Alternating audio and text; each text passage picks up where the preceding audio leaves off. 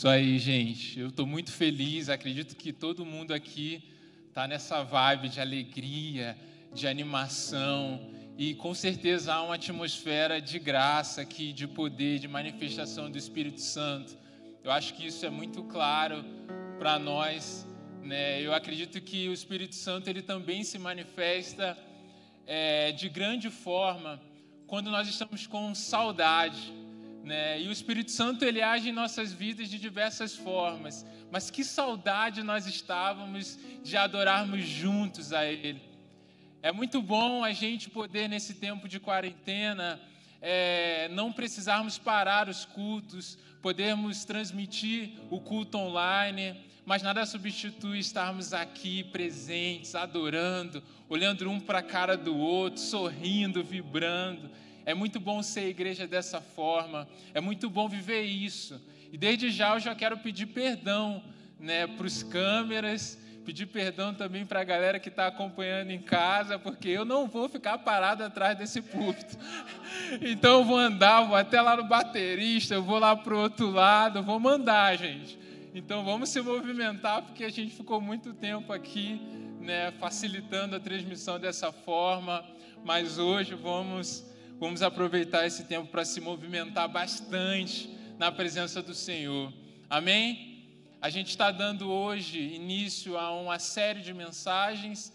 Né? No mês passado nós trabalhamos o tema exemplar e hoje nós vamos dar início, então, à introdução do tema embaixadores.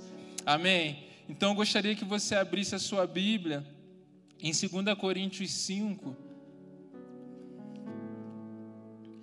Segunda carta de Paulo aos Coríntios, capítulo 5. Vamos ler a partir do versículo 11.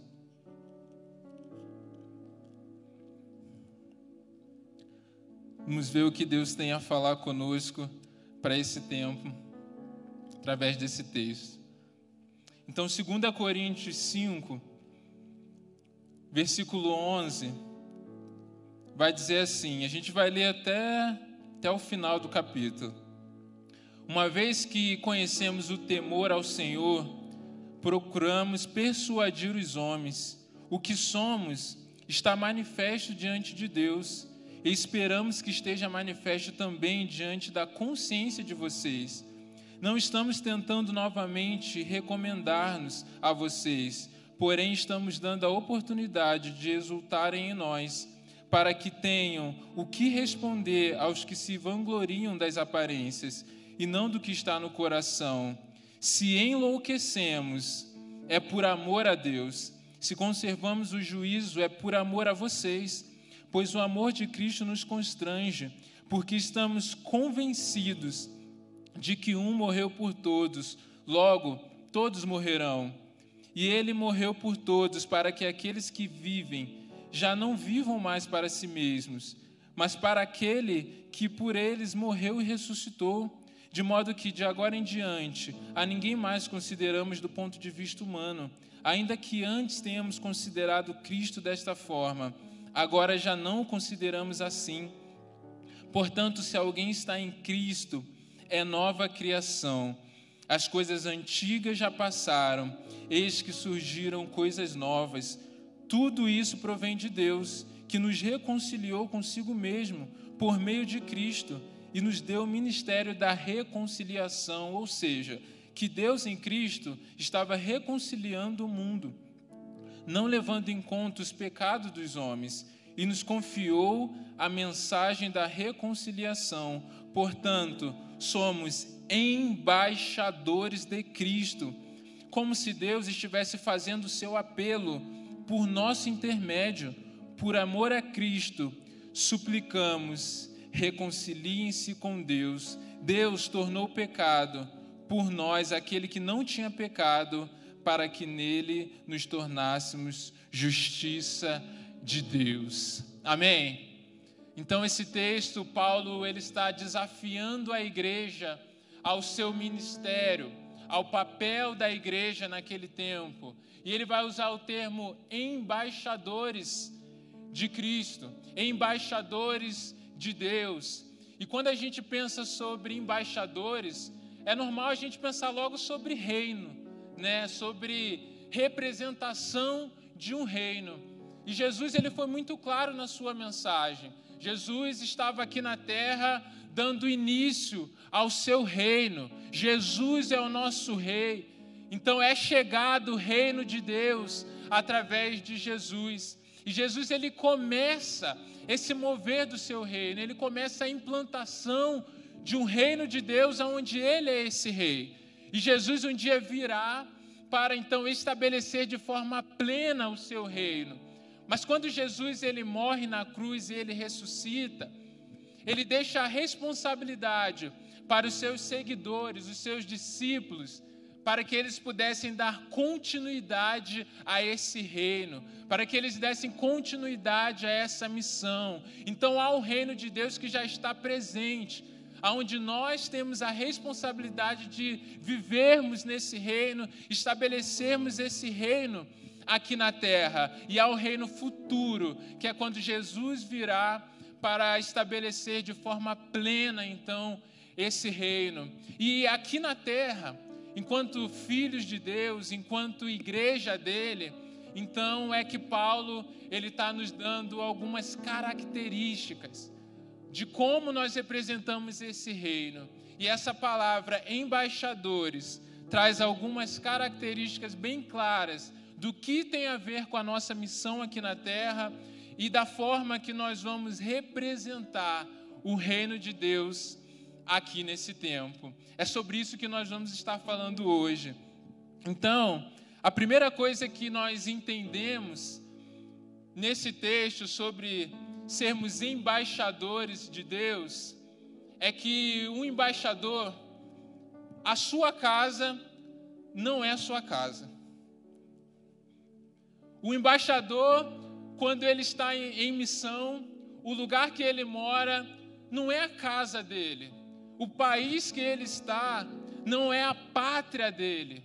Ele está num lugar, mas a nacionalidade dele não é daquele lugar. Porque se ele está num país em missão, é porque ele está o quê? Representando o seu país de origem. Ele, ou seja, nós estamos aqui na terra, mas nós somos representantes do céu. Nós estamos vivendo nesse mundo, mas não vivemos com as regras desse mundo. E eu acho interessante uma frase que o apóstolo Paulo vai falar, que está no versículo 13, e ele vai dizer assim: se enlouquecemos, é por amor a Deus. E é interessante porque eu não sei se você já teve essa experiência. Eu tive quando, por exemplo, eu vim para Curitiba, saí do Rio e vim para Curitiba, e a gente já vê algumas coisas que a gente acha meio loucas assim, né? Então, de repente, salsicha virou vina. De repente, bolacha, aliás, biscoito virou bolacha. E a gente vê algumas coisas que mudam, uma realidade diferente. E quando eu vim do Rio para Curitiba, era moleque de um lado, era oxe de um lado, era piá do outro, Tchê do outro, porque era uma comunidade onde tinha pessoas de vários lugares do Brasil. E a gente estranha alguns comportamentos. Só que a gente vê essa mudança maior em países, né? A gente quando nessa época que eu era missionário, uma vez por ano a gente recebia um grupo de americanos aqui. Inclusive, alguns dos que estão aqui fizeram parte, né? Quando os americanos vinham, vinham aqui ao Brasil, a gente fazia muitos trabalhos com a Alameda, e foi até através de um desses trabalhos que eu conheci a Alameda que eu comecei a minha caminhada aqui. Mas uma vez a gente estava na escola, a gente fazia muito trabalho de rua, nas escolas, e daqui a pouco eu estou vendo o banheiro masculino com um monte de americanos assim, um bolinho. E aí tá eles lá, não sei o que, não sei o que, eu não entendo nada de inglês, mas eles estão lá, não sei o que, não sei o que, né, books on the table, estão lá naquele. E eu falei, gente, o que, que aconteceu? O que, que é essa muvuca? Eles conversando, Aí eu já fiquei preocupado. Tomara que não tenha quebrado nada deles, não aconteceu nada com ninguém. Se eu tiver que, devolver alguma coisa em dólar, Deus me livre. E eu fui lá ver o que, que era, o que, que eles estavam espantados. E aí eu entrei no banheiro, não falando nada, e eles estavam olhando para o negócio. E eles estavam olhando dentro do banheiro masculino de uma escola a lixeira. E aí eu chamei o tradutor, o que, que eles estão estranhando? Por que, que eles estão com essa cara? Eles estão estranhando porque tem essa lixeira aqui e as pessoas estão jogando papel higiênico dentro da lixeira. Aí eu falei, tá, mas o que, que tem? Não, então eles estão achando que os alunos estão fazendo tipo baderna, tipo vandalismo ou um protesto contra a direção da escola. E eu falei, mas por quê? E aí que o tradutor foi me explicar que nos Estados Unidos, né, em muitos lugares, o encanamento ele é próprio para que as pessoas jogam papel higiênico dentro do vaso de descarga. Então, quando eles viram os papel higiênicos sujos do lado de fora, eles falaram: cara, isso é loucura. Isso é muito louco. E a gente também teve, né, no final do ano, eu estava pensando, quando começou essa questão ser anunciado do Covid-19 na China, e aí tinha desconfiança do da onde saía, né? Qual que era a origem dessa doença? E aí a reportagem era assim: proibiram na China de comer sopa de morcego. Eu falei, gente, que lugar precisa proibir sopa de morcego? Você já olhou para um morcego? Imagina uma sopa de morcego. Imagina você está no restaurante, alguém serve para você uma sopa de morcego. Olha, que bonito, que saboroso. Coisa loucas. Mas que são por causa da cultura diferente, por causa do jeito diferente, da forma de viver diferente. Aquilo que para nós é loucura, para aquelas pessoas pode ser algo normal. E Paulo ele viveu muito isso. Paulo, um dos dilemas no ministério de Paulo era que as pessoas consideravam que ele estava louco. Paulo, ele fazia parte de uma das seitas mais rigorosas daquela, daquela época, dos fariseus. Quando as pessoas, Jesus e os seus discípulos começaram a pregar, Paulo era daqueles que ia lá e não concordava, era daqueles que prendiam os cristãos. Paulo ele concordava com a morte dos cristãos daquela época. Ele era um homem totalmente preso à religiosidade. Ele era rigoroso naquilo. Mas aí esse cara que era rigoroso, esse cara que era matava cristãos, um dia ele chega diante das pessoas para dar um testemunho e falava: "Olha, eu tive encontro com esse Jesus. Ele apareceu para mim na minha frente, eu fiquei cego por um período mas ele falou que ele queria me usar para levar a mensagem do Evangelho. E aí todo mundo começa a olhar e falar assim: é, sabe aquele Jesus lá que morreu? Ele ressuscitou. E as pessoas olham para Paulo e falam assim: Paulo, você falando que alguém apareceu para você na sua frente. E aí vão dizer: você está louco.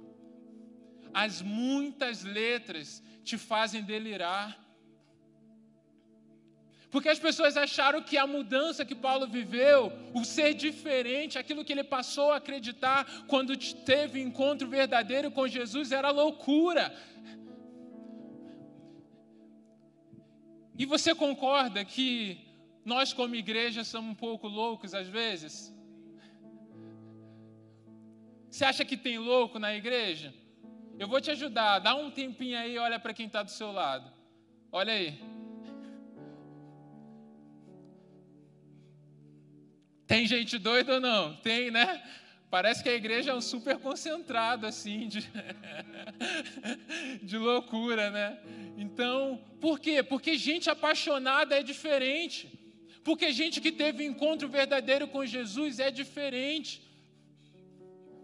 Nós não acostumamos mais com aquilo que é limitado, com aquilo que é medíocre, não. Nós queremos viver na intensidade máxima do Evangelho. Porque o próprio apóstolo Paulo, essa é a segunda carta que ele manda aos Coríntios. Na primeira ele diz: aquilo que para os homens é loucura, para Deus é sabedoria. Então há uma loucura mesmo da nossa parte, na nossa vida, no nosso comportamento, na nossa intensidade em relação àquilo que é padrão do mundo. E é isso que ele estava vivendo, é isso que ele estava enfrentando. Mas só que a mensagem de Paulo era a salvação para a sua vida. A mensagem de Paulo era: Jesus ressuscitou e você vai ressuscitar também no último dia. E a gente se pergunta: bom, mas se a mensagem de Paulo era essa, por que é que as pessoas estavam se opondo? Por que é que pessoa, as pessoas não gostavam da mensagem dele? Por que é que começaram a perseguir chamar de louco? Se a mensagem deles era dele, era em favor das pessoas, era algo bom para as pessoas. Por que é que alguém não gostaria de uma mensagem que vai trazer salvação? O problema não era salvação. O problema das pessoas não é uma mensagem boa, não é dizer assim: olha, você será salvo. Ó oh, Deus, se você morrer, mas você vai viver uma vida eterna com Deus. Ninguém tem problema com essa mensagem, ninguém tem problema com a salvação. O problema das pessoas não era a salvação, o problema era o Salvador. A salvação é boa, mas o Salvador, crer em Jesus como Salvador, implicaria em mudança de um sistema que até então era confortável para eles. Paulo representava como embaixador um reino que vinha para quebrar um sistema que as pessoas estavam presas e acorrentadas.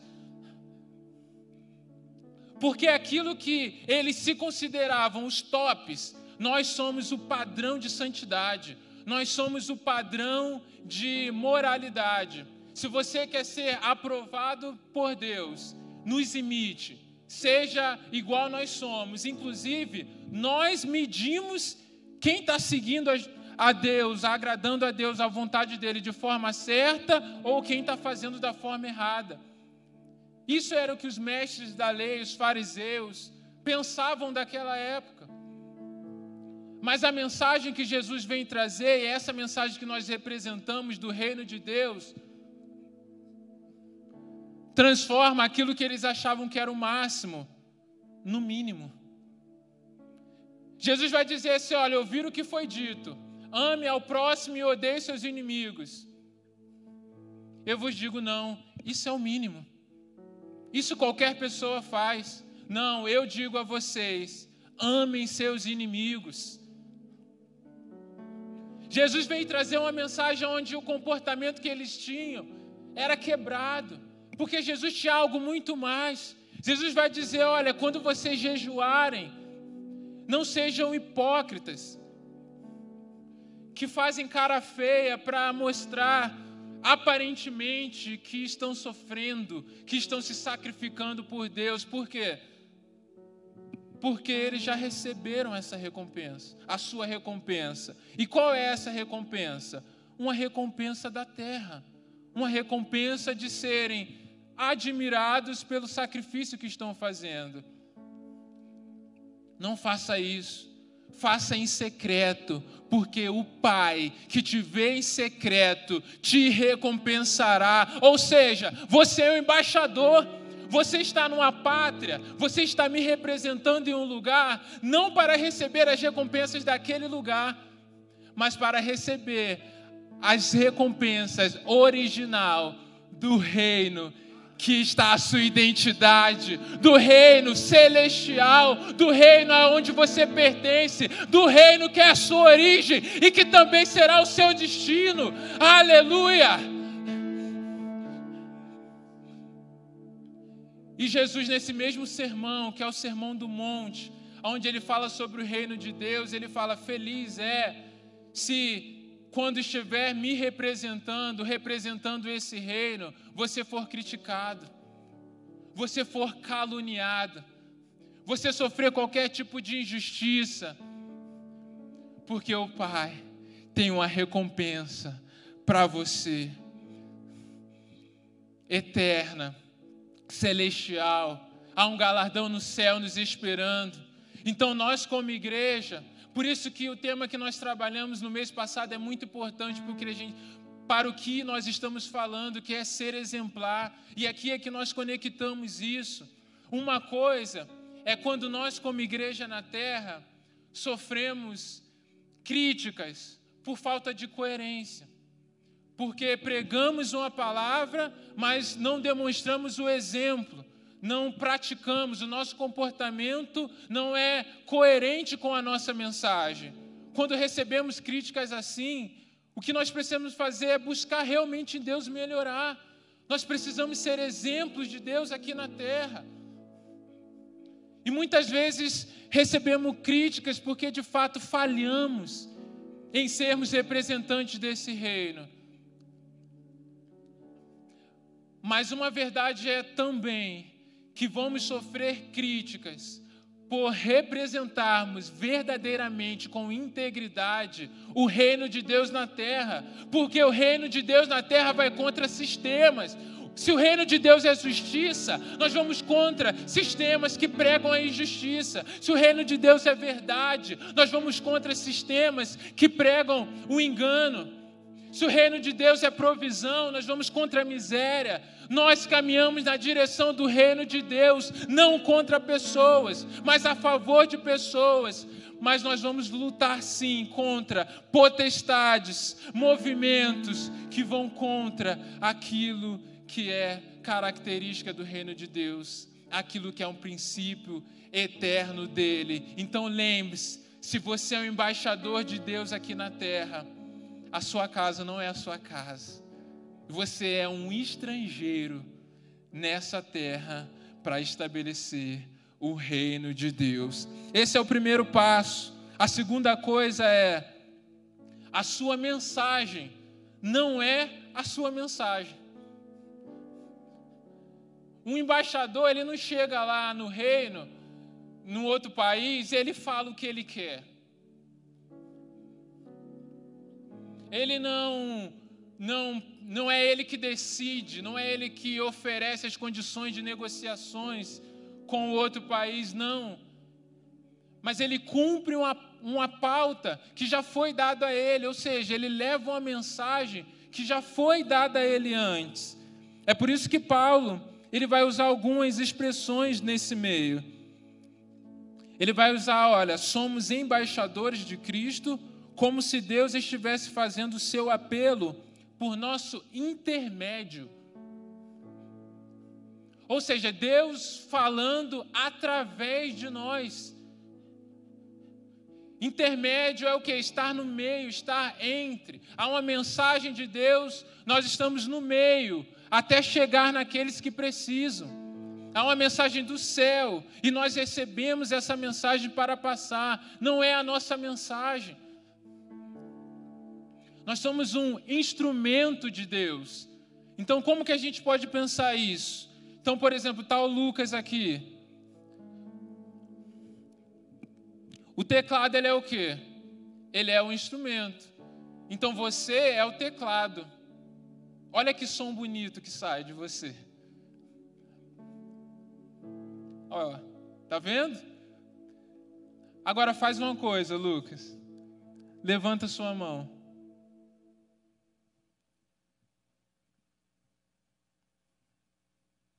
Silêncio. Não tem mensagem, não tem voz, não faz barulho. Agora coloca a mão de novo.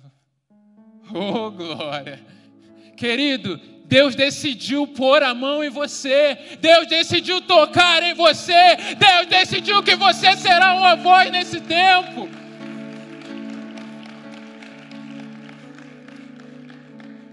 Deus ele decidiu fazer isso. Deus ele decidiu te envolver na obra dele. Mas a mensagem, ela é cristocêntrica. A mensagem ela vem de Jesus. Nós cantamos nas nossas músicas. É tudo sobre você, né? É tudo sobre Jesus. E essa é uma verdade não só a nível de adoração, essa é uma verdade missiológica, é uma verdade prática. Porque é tudo sobre Jesus, porque o Evangelho é a boa notícia, e Jesus é a boa notícia. Jesus é a boa notícia, Jesus veio para trazer salvação. O Evangelho também é cristocêntrico, porque o Evangelho é uma palavra de poder. E o poder com que nós pregamos e o poder que nós vivemos, a autoridade, não é nossa, não é dada pelo nosso talento, pela nossa posição, mas está em Jesus. Ele diz: toda autoridade me foi dada, portanto, vão e também porque o Evangelho é a salvação, e não existe outro caminho pelo qual possamos ser salvos a não ser através de Jesus. Essa é a mensagem do Evangelho, porque dele, por ele e para ele são todas as coisas. Isso é o que nós pregamos, isso é o que nós cremos. A centralidade de Jesus no Evangelho é tudo sobre Jesus não é sobre você, mas é tudo sobre Jesus. Não quer dizer que é sem você. É tudo sobre Jesus, porque você não é a finalidade, é para a glória dele, mas é com você, porque ele decidiu te usar para ser boca dele nesse tempo. Glória a Deus. É sobre Jesus, mas é conosco ele decidiu, apesar de nós nos usarmos para fazer a obra dele, mas que toda a glória daquilo que fazemos seja dada a ele e que a conclusão daquilo que vamos fazer, o resultado, depende totalmente do agir do Espírito Santo em nossas vidas. Não é difícil entender que nós somos intermediários não é difícil entender que nós carregamos apenas uma mensagem, mas às vezes a gente pensa assim, poxa, mas até que Deus pode usar outra pessoa, né? Eu sei que Deus usa pessoas só como meio, mas eu não sou o melhor meio para Deus usar. Mas em João 3, vai dizer que o vento sopra onde quer não se sabe de onde vem, não se sabe para onde vai, mas se ouve. Querido, às vezes a gente quer tentar saber para onde o vento vai soprar, através de quem Deus vai, te, vai usar, através de onde vai chegar um avivamento. Querido, se o Espírito Santo quiser, ele te pega aí agora e você começa a profetizar. Amém? Creia, receba em nome de Jesus tudo que Ele tem para você. O que eu preciso é estar disponível, é falar: Senhor, eu quero te buscar, eu quero viver sim o padrão do teu reino, para que o Senhor possa me usar como um instrumento teu nesse tempo. Amém. E o terceiro, o sucesso da missão não é o seu sucesso. O sucesso da missão de um embaixador não é aquilo que ele ganha, não é aquilo que ele conquistou, mas é aquilo que ele fez pelo seu reino. Um embaixador não está no reino para se tornar herói. E a Bíblia também, ela não trata os grandes homens que são referenciais sim para nós, mas parece que a Bíblia, ela não tenta pintar aqueles que nós tanto admiramos como heróis. É muito difícil a gente ver, inclusive na Bíblia, alguém de referência que não tenha o seu erro colocado de forma tão clara. Ninguém que quer pintar o herói vai colocar as fraquezas desse herói, vai querer colocar aquilo que de negativo que ele fez. Até no, no texto de Hebreus 11, onde a tradição cristã muitas vezes intitula como heróis da fé apesar de as últimas traduções na NVI já estar tá exemplos de fé, o que parece é que esses homens, embora homens que tiveram comportamento que podemos chamar assim de heróicos pelo Evangelho, morreram pela causa, parece que eles não estavam preocupados em ser heróis. Parece que a atitude que eles tomavam era apenas a certeza de que era melhor para eles morrer com a esperança e a fé de um reino futuro do que negar a Jesus no reino presente. É isso que Deus espera de nós. Que a nossa vida, que o estar disponível, seja dedicar tempo, seja que a motivação do nosso coração não esteja em construir o nosso próprio reino. Porque ser relevante, ser admirado, ser pessoas de influências, Ser uma pessoa de influência também é tentador, porque, embora você possa não querer ser rei, as pessoas à sua volta vão querer te colocar uma coroa. João Batista, mesmo que é, foi, veio antes de Jesus para preparar o caminho, os seus discípulos não gostaram. Os discípulos de João Batista queriam pôr uma coroa nele praticamente. Podemos ilustrar dessa forma, mas ele diz: convém que ele cresça e eu diminua. Eu não estou interessado com o reino presente. Eu não quero ser uma glória aqui da terra. Eu estou preocupado com algo que é do céu. E eu gostaria de terminar a mensagem dessa forma, usando uma ilustração bem clara dentro do nosso contexto. Você provavelmente já ouviu a gente falar sobre campo missionário. O que é, que é campo? Campo é um lugar. Por que, que esse campo é campo missionário? Porque esse campo missionário, aliás, esse campo se tornou alvo de uma missão. Então há um missionário e há um campo.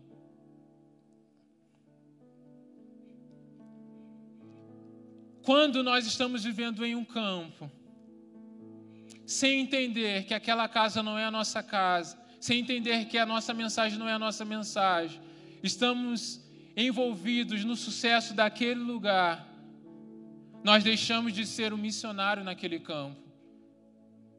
E nós nos tornamos, na verdade, um campo missionário, aonde Deus precisa enviar um outro missionário para nos falar da mensagem dele. Então, a mensagem de hoje, e eu já gostaria de chamar o ministério de louvor, já pode vir, ela não pode ser uma mensagem de envio, porque nós já partimos da ideia que o lugar que nós estamos pisando, vivendo, já é o nosso campo missionário. Toda a terra é o nosso campo missionário. Jesus diz: de Jerusalém até os confins da terra. Você sabe onde é os confins da terra? Não sabe, né? Então é toda a terra, é todo lugar. Aonde você vai, aonde você está, ali é um campo missionário, ali você é um embaixador. A pergunta que fica é: você é um missionário, embaixador ou você tem sido apenas parte do campo? E é diante dessa pergunta que essa mensagem é uma mensagem de reposicionamento. Então, se talvez você tenha vivido como mais parecido com o campo do que com a sua pátria original, é hora de se posicionar. É hora de falar: Senhor, quero ser um embaixador teu me usa também, me alinhe com a tua vontade, para que eu possa também estabelecer o seu reino. Nós vamos orar sobre isso. E talvez você tenha vivido totalmente distante dessa realidade. Talvez você tenha vivido uma vida onde você pense assim: não dá para Jesus contar comigo dessa forma. Não dá para eu ser um embaixador, porque eu estou totalmente distante, eu estou longe de Jesus. Talvez você nunca antes tenha entregado a sua vida verdadeiramente a esse Deus, a esse Senhor, para ser transformado por Ele totalmente. Mas há um apelo de Deus aqui na terra: reconcilie-se com Deus, volte-se para Jesus. Aquele que morreu, mas que ao terceiro dia ressuscitou aquele que quer viver uma vida plena de relacionamento contigo, volte-se para Jesus e faça parte da missão de Deus aqui na terra. Nós vamos orar nesse tempo. Se você deseja ser um embaixador, fique-se de pé no seu lugar. E nós vamos orar para que esse seja um pontapé inicial daquilo que vamos estar trabalhando em todo mês nós vamos ter ainda mais duas mensagens falando um pouco mais sobre reino, sobre representar o reino dele nesse tempo. E que a sua vida, que a sua família, que os seus sonhos esteja totalmente alinhado, que você seja um fiel, perseverante e íntegro embaixador do reino de Deus aqui na terra. Paizinho, nós te adoramos, ó Pai. Pai, nós te agradecemos mais uma vez. É muito bom estarmos na tua presença. É muito bom te adorarmos, estarmos juntos aqui como família, mesmo que com algumas limitações, ó Deus. Obrigado por esse presente, Pai. Pai, nós oramos, ó Deus, como geração, ó Pai, que nós queremos ser representante do rei, teu reino aqui na terra, Pai. Usa-nos em nome de Jesus, ó Capacita-nos com o teu Espírito Santo. Toque em pessoas aqui nessa noite, Pai. Fala, Deus. Revela a tua palavra. Revela o teu plano específico. Unge, Deus, com poder os teus filhos. Começa a declarar aí no seu lugar. Abre a sua boca. Diz para ele que você está disponível. Diz para Ele que você deseja ser usado por Ele.